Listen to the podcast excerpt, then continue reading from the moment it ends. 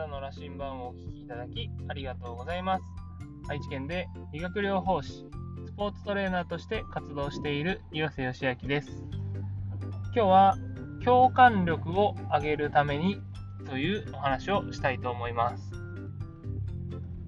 私自身、え人とコミュニケーションを取ることがですね、えー、もともと得意という意識がなくて、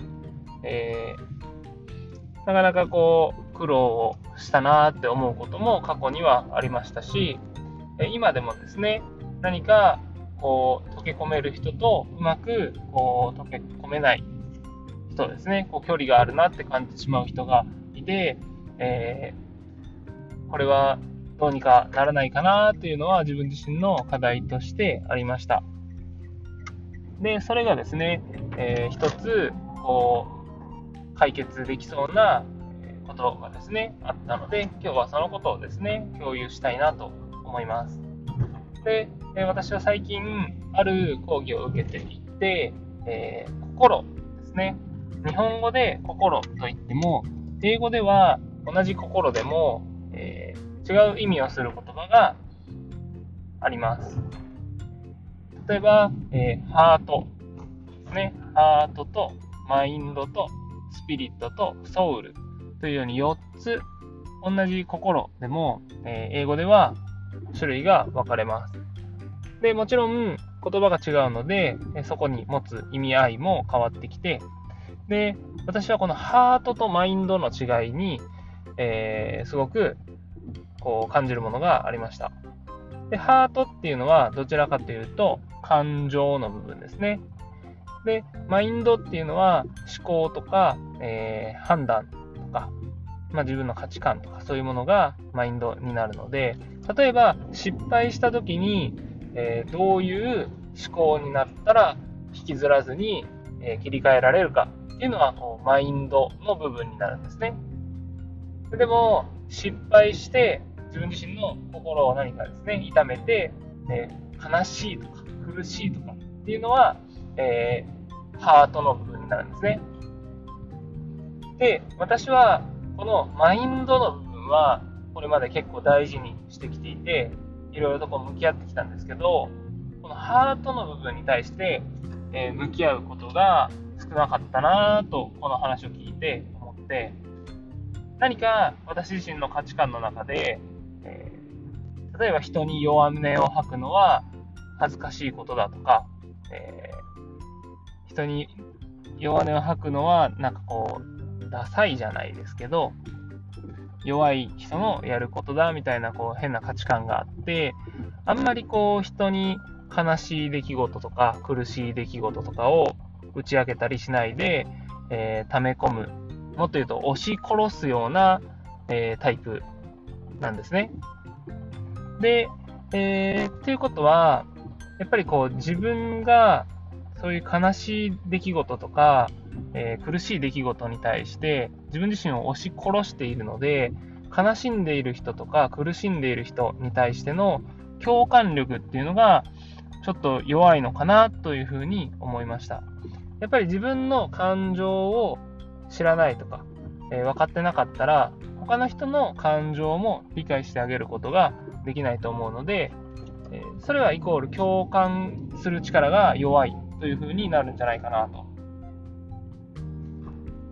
ことは、やっぱり自分の感情についてもっと理解していかなきゃいけないし、別に苦しいとか悲しいっていうのをえー、吐き出すのは全然、あのー、悪いことではないですし、えー、むしろ自分の弱さ、ね、人はみんな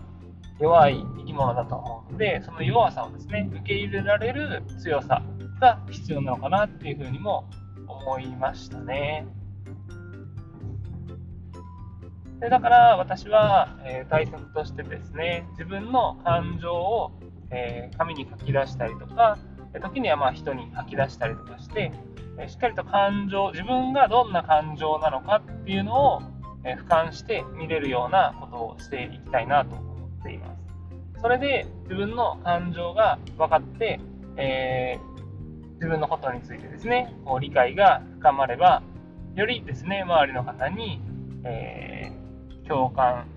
してあげられたりとかですね、寄り添ってあげることができると思うので、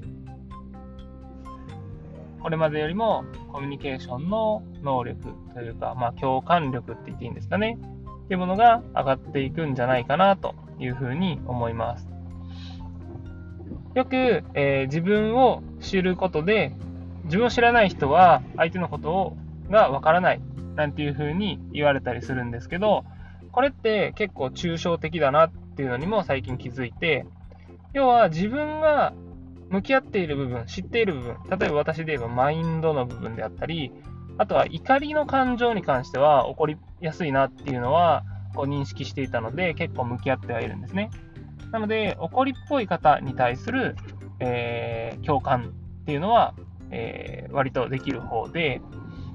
なので、こう、割とクレーマー気質な方とかに対して、こう、私自身が溶け込む